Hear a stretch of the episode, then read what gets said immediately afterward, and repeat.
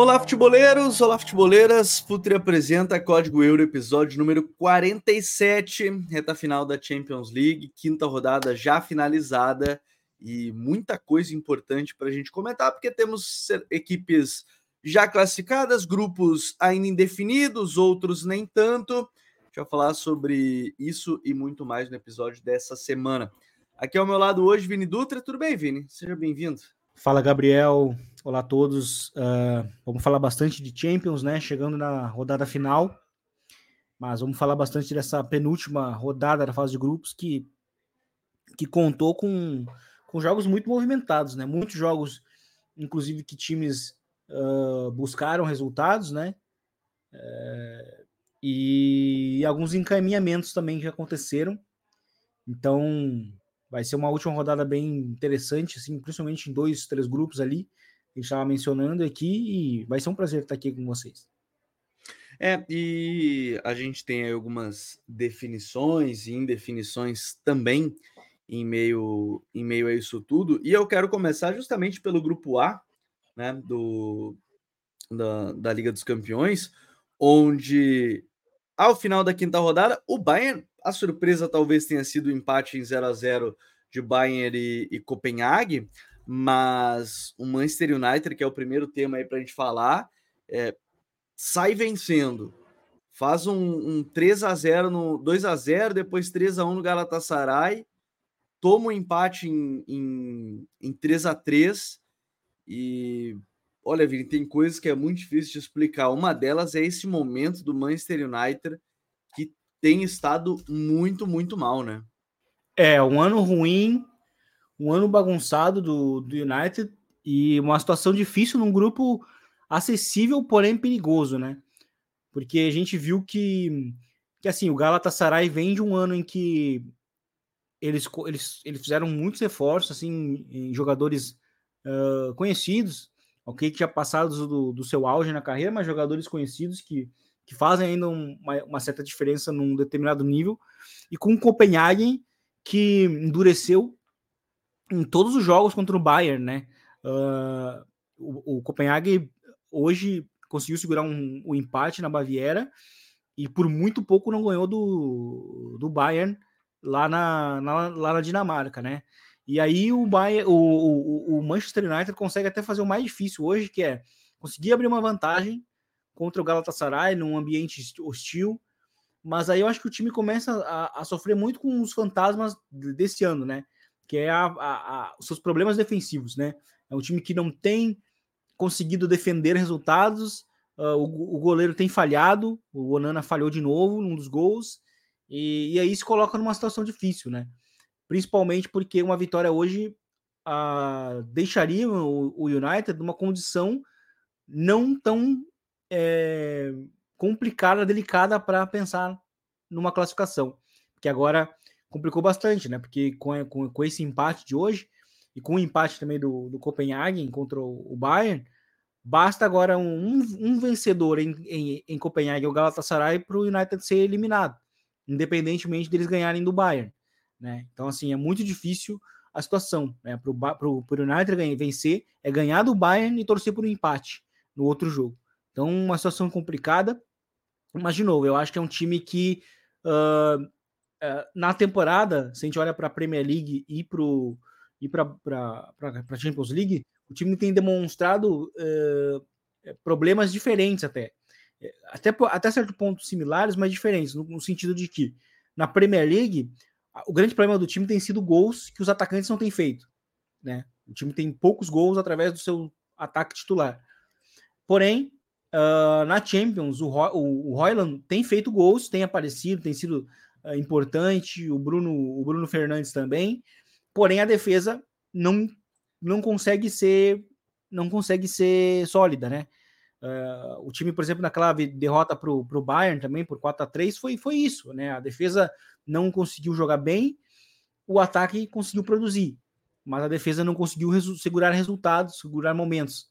E aí eu acho que isso explica muito o momento do, do United agora em campo, agora nessa situação. É, e, e, e, essa atuação, essa pouca consistência né, da, da equipe, é, de maneira geral, ela vai se refletindo. E, e uma coisa que acaba levando para isso tudo, né, Vini, é a falta de confiança que gera para os jogadores, né? A gente vê os jogadores pouco confiantes e talvez o principal é, exemplo disso seja o próprio seja o próprio Onaná, né? Porque é. ele chega no ele chega no United como um dos melhores goleiros da Europa, né? Ele tinha sido o segundo melhor goleiro da, da Champions, né? Ficou atrás do Ederson, mas ficou atrás justamente porque o Ederson fez uma grande final né, da, da Champions. O Onaná tinha feito um campeonato tão bom quanto.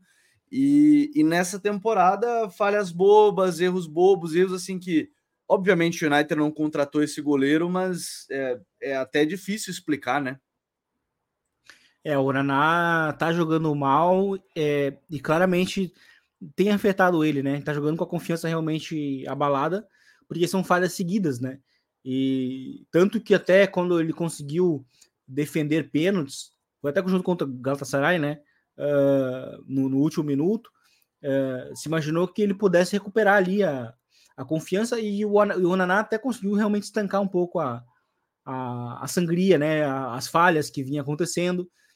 Porém, é, ele realmente está longe de ser o, o goleiro que, que foi no, na Inter ano passado, né? Foi um, foi, foi um, foi um ano tão sólido da Inter, jogando na Inter, e ele foi contratado justamente porque ele encaixa muito dentro do que o, o Ten Hag é, busca num goleiro, trabalhou com o Ten Hag no Ajax, uh, né, e ele é muito importante de saída de bola, por exemplo, né, e, e, ele não tem sido um diferencial também, mas nesse sentido, né, claramente é um goleiro que que está mentalmente é, quebrado assim nesse momento da temporada, nessa altura. É um cara que tem falhado seguida, seguidas, seguidas vezes, né? E isso tem prejudicado o time, né? Não só a defesa não é sólida, mas como o goleiro tem cometido falhas individuais.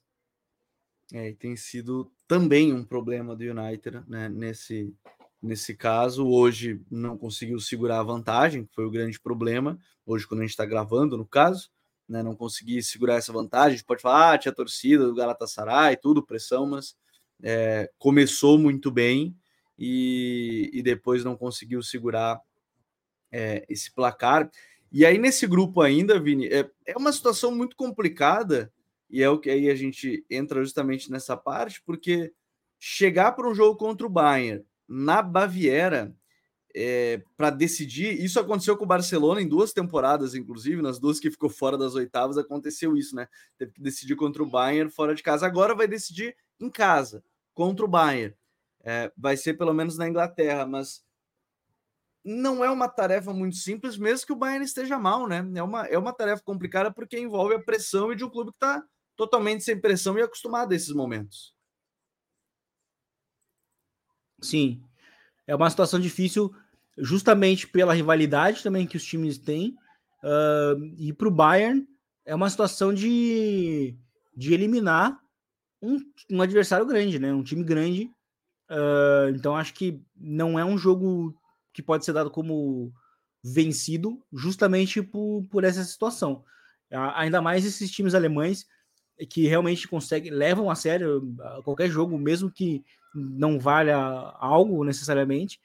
E eu acho que são componentes que, que vão complicar realmente. Assim, é o Bayern que até pode poupar um ou outro jogador, né? Como até foi o caso hoje, né? O Musiala, mas, mas eu acho que vai, vai ser um time que não vai entregar uma vitória tranquila. Inclusive o Neuer voltou, né? E, e fez um milagre no final do jogo ali, né? O que, o que ajudou muito o United realmente a não estar eliminado, né? Porque uma vitória do, do, do Copenhagen aí sim eliminaria qualquer chance do, do United de, de alcançar a segunda posição, mas é, é muito difícil. Eu acho muito difícil agora a situação do United, assim, sabe? Porque vai ser um time que, que já que já está sentindo o momento dos grandes jogos uh, e, e vai ter que ir para esse jogo contra o Bayern com a, necess... com a obrigação de ganhar, pensando no outro jogo e vai estar tá enfrentando no, do, ali no seu jogo um, um, rival, né? um rival histórico que tem um, um histórico, inclusive, de vitórias dentro do, dentro do Old Trafford, em Champions League. Então vai ser muito difícil para o United. O United está numa situação de que um milagre assim é, faria o time se classificar. Eu, eu acho muito difícil. E do outro jogo sai, né? Entre Galatasaray e, e Copenhague, o outro classificado. Copenhague na frente, é o segundo, poderia ser a grande surpresa aí da, das oitavas de final. Seria surpresa também, obviamente, a eliminação do United, porque gerou uma expectativa, mas é um problema que, que se vem aí o United ficando de fora e podendo ter aí Copenhague ou Galatasaray é, no grupo. Dando prosseguimento, Vini, quero falar do grupo do grupo H, onde o Barcelona volta a classificar umas oitavas de final depois de, de dois anos, de duas temporadas, né? É...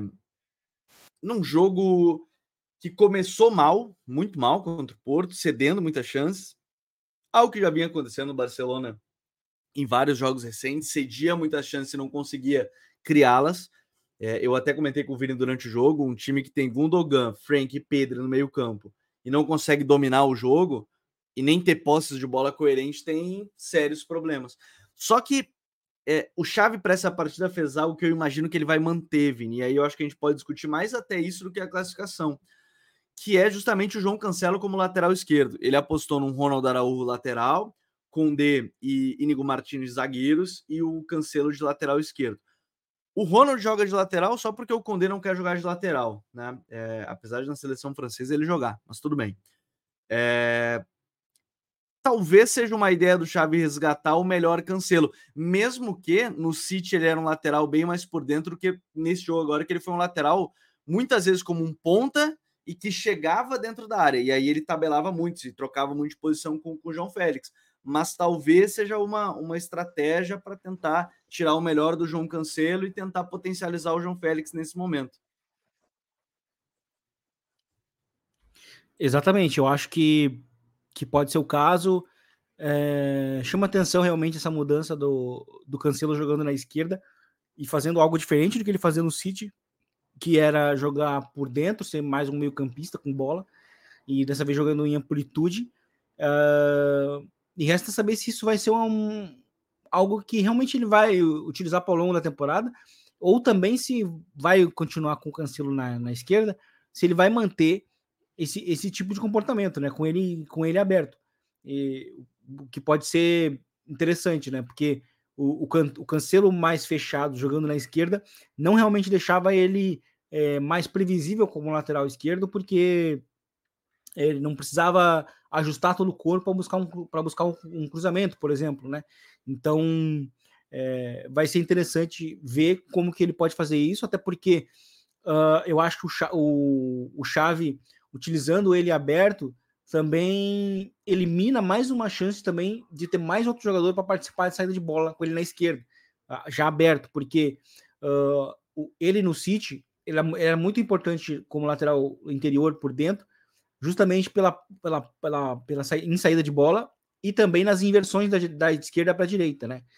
Uh, e, e, considerando os problemas que o Barcelona tem uh, agora em termos de controle demonstrados no jogo no jogo de ontem, eu acho que seria uma opção até interessante. Ó, o Barcelona tem mais uma opção de um jogador associativo e que e muito bom em, em saída de bola para poder controlar os jogos de, desde da base, né? Porém, se ele ficar mais aberto, uh, eu acho que elimina um pouco essa possibilidade. Eu acho que ele não, fica, não participaria tanto assim da, da saída de bola, né? Mas é, pode ser algo realmente que o Xavi busque, né? Porque o Xavi, eu acho que nesse ano ele está sendo um treinador que ele está sendo ele tá sendo pouco flexível, assim, muito preso no, no quadrado, nos movimentos que o quadrado faz, e, e aí a gente vê um Barcelona que tem feito jogos muito parecidos em termos de produção de ofensiva, e aí, aí é uma produção baixa, né? É como, como a gente tá vindo, é um time que não tem gol, como a gente fala, um time que, que é, se basicamente arrasta, hoje é individualidade, né? Consegue achar uma é. bola o Rafinha, tentar driblar e chutar. É. O Lewandowski Sim. muito mal na temporada, né? Diga-se de passagem, é. muito mal. É, talento nos movimentos, enfim talvez seja um problema também, né? Ele não ter esse, esse, esse jogador, e talvez para janeiro com o Vitor Roque possa melhorar, mas eu acho que entra nesse ponto, né? Um time sem muito gol e que a defesa ainda está cedendo bastante. É, que era algo que não acontecia no ano, no ano passado, né? No, no ano do título, que, que assim, o time produzia pouco, tinha pouco gol, mas a defesa era muito sólida, né? Foi meio que o que marcou muito a campanha do Barcelona na reta final de temporada, né? Da metade para a reta final. E dessa vez o, é um time que tem tomado mais gols, é um time que tem controlado menos os jogos e é um time que para mim está muito previsível, né? Muito a partir do, da ideia principal do Xavi no meio-campo, que é o desenho do quadrado. Né? E às vezes ele, ele, ele muitas vezes utiliza jogadores que são parecidos uns com, com os outros, e aí acaba tendo um, um, sistema que jogadores que pisam nas mesmas zonas, né? E, e, o time fica muito com bola, muito com jogadores que recebem ao pé. E aí o Barcelona não consegue aceleração, e aí muitas vezes o Barcelona consegue responder com respostas com, com, com jogadores que vêm do banco, né? Como, como vinha sendo com o Fermin, com, com, com o Guiu, que veio do banco, fez um gol. Então, assim, é, que, é, que é a individualidade né, que o Gabriel citou. Então, é um Barcelona que eu acho que precisa de ajustes, assim. E, a, e, a, e ter um jogador como como o Cancelo na esquerda e jogando a, em, em, amplitude já é uma, uma certa mudança, assim, que eu acho que eu imaginaria que ele, se fosse para fazer isso, ainda teria ele mais próximo de zonas interiores, né? Então vamos ver como isso vai se desenvolver para aqui para frente. É, porque aí teria, poderia ter praticamente cinco meio-campistas, né? Ter o jogo contra o Porto foi Gundogan, Frank e, e, e o Pedro, aí tinha a companhia do João Félix para formar esse, esse quadrado. É, apesar de poderem variar em, em, algum momento, mas eu confesso que eu tô que eu tô curioso porque em algum momento eu até pensei que ele poderia usar o Inigo Martins de lateral esquerdo mais a base, só que ele não tem um ponto esquerda para ficar aberto de drible, né? O ponto esquerdo no Barcelona ele não tem esse jogador. Hoje o ponto esquerda é o, o, o Félix, então ele precisa, ele, o João Félix não vai ficar aberto na ponta, ele não vai render grudado, mas mais gerando amplitude. Então acho Acho que é a estratégia que ele vai usar. Só que, obviamente, bota no banco o Balde, que é um lateral também que te dá profundidade, te dá potência ali daquele lado. É, então, vamos observar o que, que o Xavi vai fazer é, para manter essa situação. E nesse grupo, é, só para definir agora quem é que vai classificar, está entre Porto e Shakhtar. O Porto venceu o primeiro jogo, que é o primeiro é, critério de desempate, né, o confronto direto, fez 3 a 1 é, jogando jogando fora de casa, né? E agora recebe o Shakhtar, então recebe no, no estádio Dragão o, o Shakhtar e acho difícil perder essa classificação porque o Shakhtar, é, apesar da vitória em cima do Barcelona, se mostrou um time pouco consistente, diferente do Porto, né? Que é um time muito sólido, é bem, bastante equilibrado, né, tem boas transições. Nesse grupo, imagino que o Barcelona e Porto vão passar, Vini. É uma vantagem para o Porto, né? Poder decidir em casa eu também acho que o Porto deve classificar, é um time muito sólido, é um time difícil também de ser batido, um time duro, né? Uh, e é um time bom em bola parada também, então é uma arma hum, positiva para esse time, né? Acho que o Shakhtar pode sim dar um trabalho, não acho que vai cair fácil, mas eu acho que a classificação fica com, fica com o Porto. É, eu tô achando também. Acho que vai para o Porto. Primeiro porque o empate já é do Porto, então joga pelo empate também. Então acho que o Porto vai acabar é, classificando dentro desse grupo. Indo adiante, quero falar do grupo F, o grupo acho que é o mais movimentado. E Vini, ele tem a primeira classificação a mais inusitada, né? Que é o Borussia Dortmund. A palavra não é inusitada, mas é surpreendente, talvez, porque todo mundo imaginava: ah, não, PSG vai, Newcastle, de repente o Milan. E o Dortmund foi lá depois de começar com uma derrota e um empate, é, ele vem de três vitórias seguidas, né? Nesse iniciando ali do jogo contra a equipe do Newcastle, fora de casa, venceu por 1 a 0 aí venceu outro jogo no Signal Iduna Park, e aí venceu o Milan agora na quinta rodada fora de casa e garantiu a, a classificação à próxima fase. É, não sei se é inusitado, mas é surpreendente já classificar com essa antecedência aí o Borussia, que todo mundo tinha dúvidas de como seria pós Bellingham, né?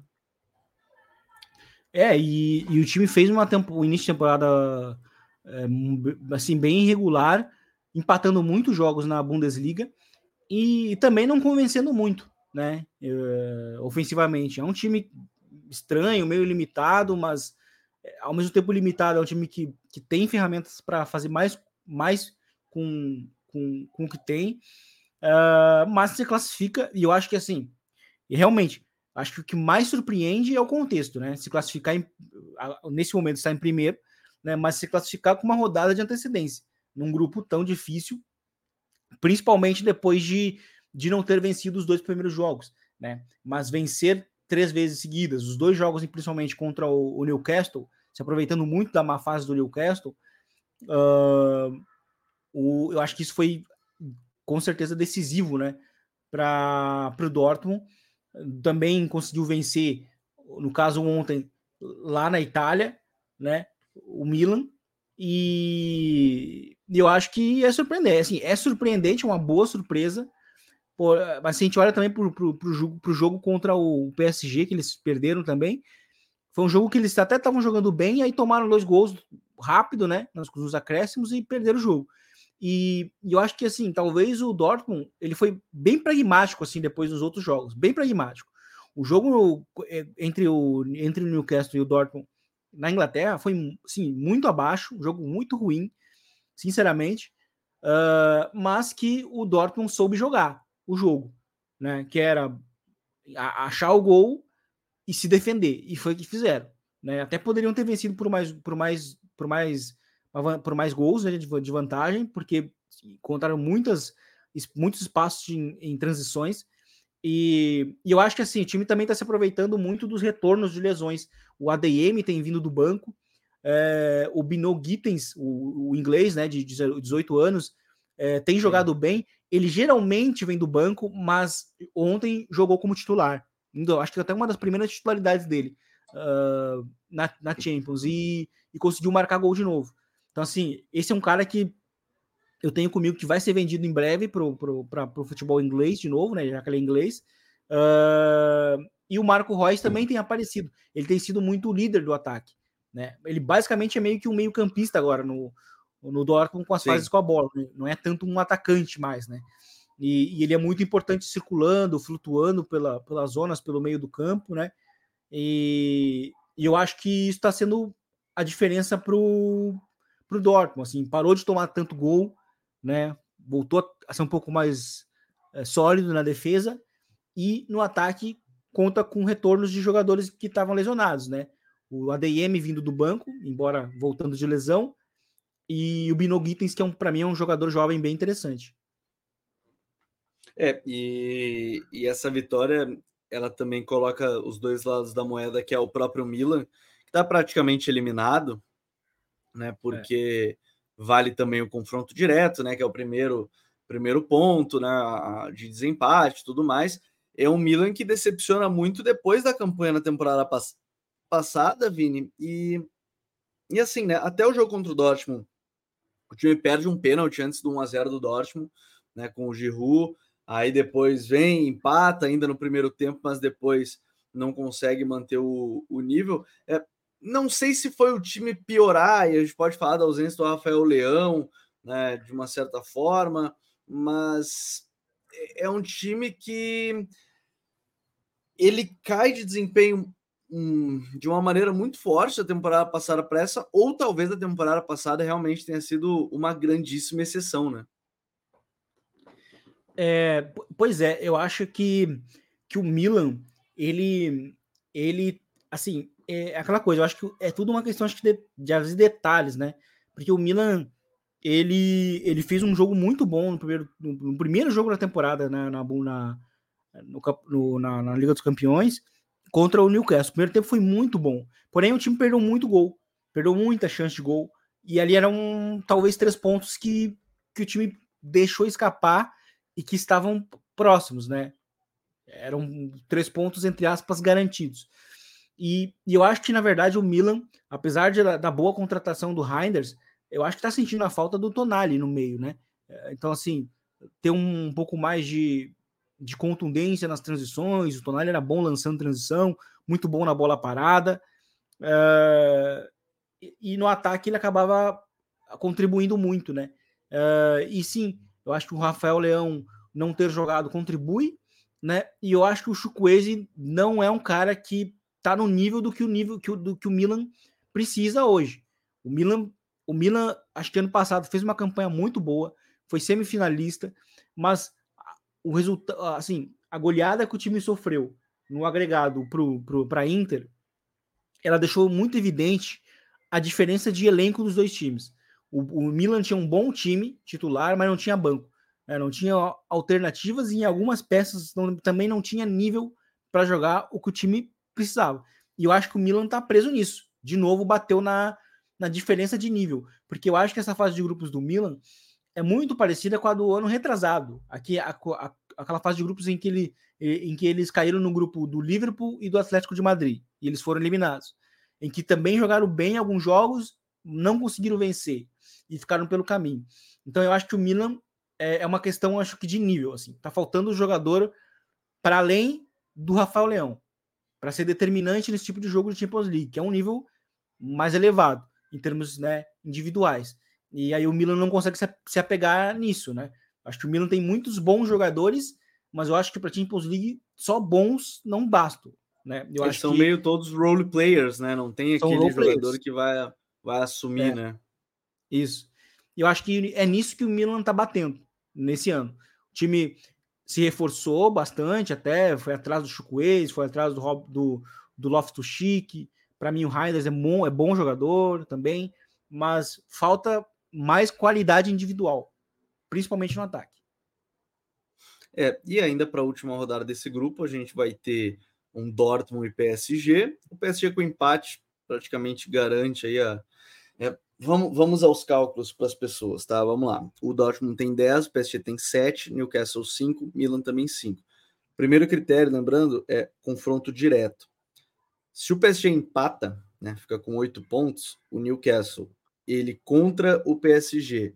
O Newcastle fez um 4 a 1 e depois é, e depois eles empataram, né? Empataram. Então assim, PSG empata e o Newcastle vence, o Newcastle classifica para para as oitavas e o PSG ficar de fora pelo confronto direto. O Milan é uma situação mais difícil, porque o Milan ganhou de 2 a 1 e, e o PSG ganhou de 3 a 0. Então, já no saldo né, dos confrontos diretos, o PSG está na frente, já fica mais, mais difícil. Então, o Milan teria que tirar. É, já no confronto direto, acaba perdendo nessa situação. Newcastle e Milan se enfrentam, valendo uma vaga também de, de Europa League, né, para a próxima fase.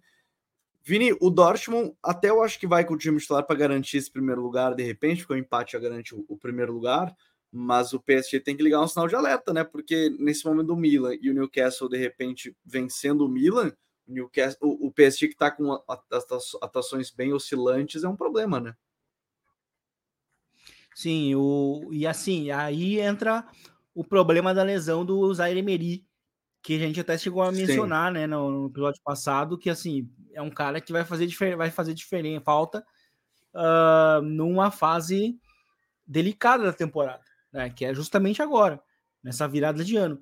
E, e claramente, assim, ele fez falta, sabe? Porque o time realmente está jogando, uma, de, tá jogando de uma maneira irregular, uh, tinha tudo para poder vencer o Newcastle, em casa.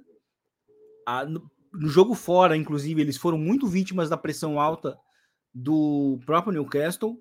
E aí, sem usar Emery, que inclusive naquele jogo foi, foi muito bem, escapando das pressões e sendo uma solução para o PSG. É, na ausência dele, o PSG jogou muito mal no meio campo. E aí, é, foi um time que jogou muito mal no ataque também. 28 finalizações, né? E para fazer um gol. Então, assim, é, difícil a situação do, do PSG, que oscila muito, né? É um time que às vezes entrega muito o melhor, o, o melhor e o pior. Assim, eu acho que a, a, talvez assim o trunfo que o time tem é o Mbappé, que geralmente nesses jogos em, de eliminatórios, jogos de, de vida ou morte, assim, que ele precisa aparecer, geralmente ele aparece, né? Sim. Mas é uma situação que, que não é legal, né? Vai jogar fora de casa, numa, num estádio difícil, que é o Sino e Duna Park, contra um adversário que vai utilizar os reservas, os titulares, para garantir o grupo, para poder decidir o jogo de oitava de final em casa. Né? Porque essa é a grande, grande vantagem né, das oitavas para quem ganha o grupo. decidir em casa. Né? E, o, e o Dortmund vai tentar isso. E além de tentar escapar de um, de um time forte, né? um campeão de grupo né? na, na segunda fase, caso fique em segundo. Então, a situação para o PSG é difícil. Claro que é, é, revertível, né? Mas difícil, assim. E é, um time, é um time que, com uma derrota, pode acabar sendo eliminado. Então, assim, é... vai ser muito curioso. E eu acho que esse grupo, em termos de, de entretenimento até o final, finalmente ele conseguiu entregar o que se esperava dele, né? É, isso é verdade. Entregou o entretenimento que se esperava dele, que é não todas, mas praticamente todas as vagas em, em aberto ainda nessa nessa reta final de, de fase de grupos. Acho que eu passo PSG ainda, né? Então vou de Dortmund e PSG. Não sei tu, Vini, mas eu vou de Dortmund e PSG ainda nesse momento. Sim, eu também, eu também acho. Acho que passam Dortmund e PSG. E Milan vai lamentar muitos gols que perdeu com, com, contra o contra o Newcastle no primeiro jogo. E o Newcastle vai lamentar muitos jogos ruins que fez uh, contra. O jogo contra o Dortmund, né? O jogo contra, contra o Dortmund, Dortmund que perdeu em casa. Sim, foi muito ruim. Um jogo muito ruim. O primeiro tempo contra o Milan foi horrível. Então, assim, o Newcastle vai lamentar muito isso. E aquela coisa também, né? É um time que também, no final das contas, ficou sem o Tonali. Por conta do, também. da questão dos, do. Né? O Milan lamenta a falta do Tonali. Isso. E o Newcastle no final das contas também, porque no final o Newcastle o Newcastle tá jogando com o meio campo do ano passado, né?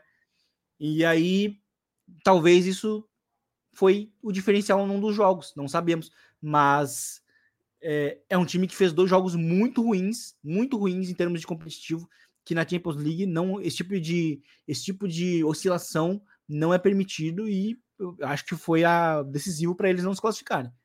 Inclusive olho para Newcastle ou Milan, é, quem fica fora de competições europeias, porque vai poder focar só na liga. Olho nisso. Né? Geralmente, times que têm um calendário mais curto podem. E até os elencos são mais curtos mesmo, dos dois, né? não são para duas competições. Olho nesses dois clubes, a partir um dos dois, né? Quem fica fora das competições europeias, olho para a próxima para a próxima temporada. E, Vini, a gente tem que falar também de um Atlético de Madrid, né? Voltando à, à fase de grupos. A gente já tinha comentado aqui em algum momento que o Atlético estava jogando muito bem, né? O, o Simeone estava apostando num time com mais posse, com melhor circulação de bola, tendo é, atacando mais. É, me chama a atenção e, e que legal ver o Atlético de Madrid e o Simeone se reinventando mais uma vez dessa vez num jogo que para muitas pessoas antes não agradava, agora é um jogo que agrada, né? É, porque antes era um jogo mais defensivo, que jogava mais sem a bola, agora é um jogo que joga mais com a bola. É, que legal ver o, o Atlético se, se reinventando e o Simeone também, e o time, o time nessa, nessa crescente, aí classificando na próxima fase da, da Champions.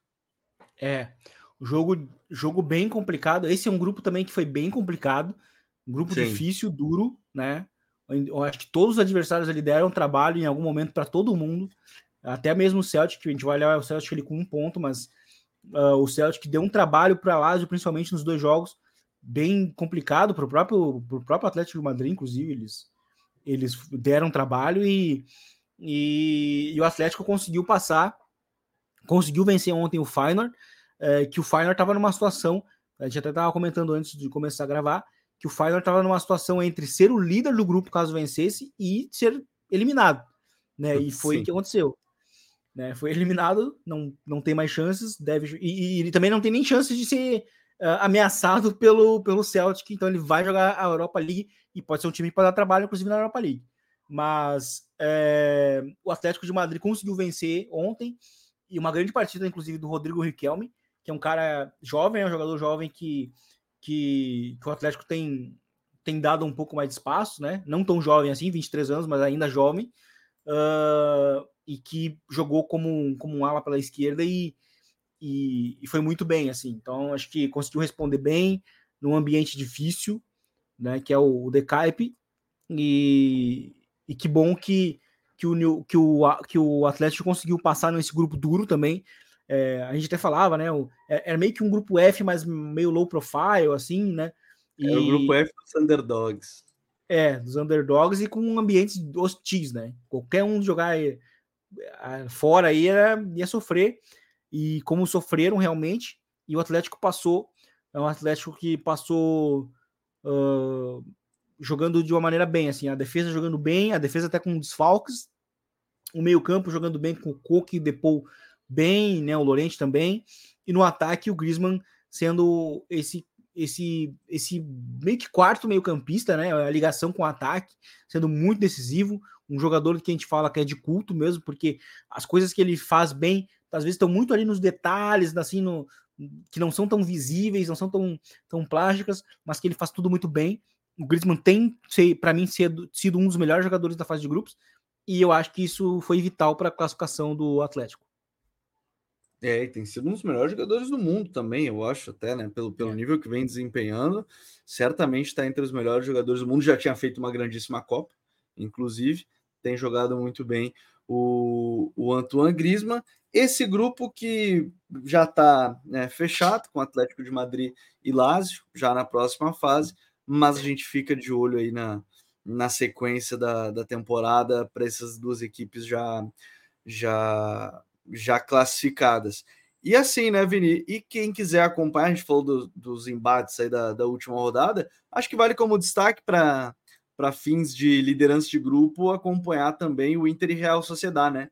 A Inter e a Real Sociedade brigando pela liderança do grupo. Esse é um bom jogo também para se acompanhar. Sim, esse jogo vai ser bem interessante. Eles empataram, né, no primeiro jogo também, então eles estão empatados em pontos. Um, e a Real no Sociedade direto, é. no confronto direto. Então vai ser um jogo interessante, assim, muito bom. Jogo que vai, para mim, vai ser o principal jogo da, da última rodada, né? Principalmente porque é, eu acho que a gente tem dos dois lados ali um que é o vice-campeão europeu e que, é, e que ainda é um dos melhores times do mundo, né? Um dos times mais bem treinados, é, que é o que é o time do, do Milan, do, da, da, da Inter, né? Inter Milan. Uh, e do outro a gente tem a Sociedade, que hoje até jogou com, com um time bem misto, né? Bem, bem reserva, na verdade, com alguns titulares, mas deu mais espaço para alguns jogadores que, que, que, são da base, né? O, o Alixô, inclusive, que é jovem, voltou a, começou, voltou a, ser a, ser, a jogar como titular. E a Inter hoje, inclusive, estava quase entregando o grupo para a Real Sociedad, mas conseguiu buscar um 3 a 0 né? Tava perdendo 3 a 0 pro, pro, pro, pro Benfica, coitado do Benfica. E em casa, né? Ainda... E conseguiu o um empate. conseguiu o um empate 3 a 3 E que aí deixa esse grupo é, basicamente igualado para o último jogo, né? A vantagem do empate é da Real Sociedade por causa dos, dos gols, né? Da diferença de gols, mas uh, vai ser interessante. Vai ser interessante esse último jogo, justamente pelo, porque eu acho que vai ser já uma prévia de fase de, de, de, de, de oitavas, né? Jogo de mata-mata, porque é um jogo bem decisivo. Vamos ver se a Inter consegue se aproveitar do mando né, de campo, né? Para jogar em casa. É, eu tô. Esse é um dos bons jogos para se acompanhar. Pena que todos praticamente no mesmo horário, então vai dificultar um pouquinho, mas a gente vai dar um jeitinho de, de tentar acompanhar todos e poder trazer aqui no, no código Euro uma análise mais, mais aprofundada é, sobre eles. Agora, para a gente é, fechar, Vini, só queria trazer um, um último destaque aqui desse, dessa fase de grupos, que é Napoli Braga, só para a gente fechar. Quem é que você acha que classifica? Vai Napoli ou vai, ou vai o Braga, hein? Eu acho que passa o Napoli. Napoli tem. tá num crescimento aí, eu acho que passa o Napoli. É, e o Napoli joga em casa também, né? Acho que é, é também já, já dá uma ajudinha para isso tudo. Passamos por é. mais uma semana de Champions. Semana que vem a gente vai voltar e vai ter as ligas de volta também, né? Para gente, a gente debater por aqui. Depois, sim, só dia 12 é a última rodada de, de, da fase de grupos da Liga dos Campeões, e aí sim a gente vai poder falar dos, das equipes já classificadas. Mas a gente volta na próxima semana. Fechado, Vini? Fechado, fechado, Gabi. Foi um prazer e até a próxima. Então, futeboleiros e futeboleiros, obrigado mais uma vez a todos que nos acompanharam em mais um Código Euro. A gente volta na próxima quinta-feira aqui no seu agregador de podcast favorito. Um grande abraço a todos, até a próxima. Valeu, tchau.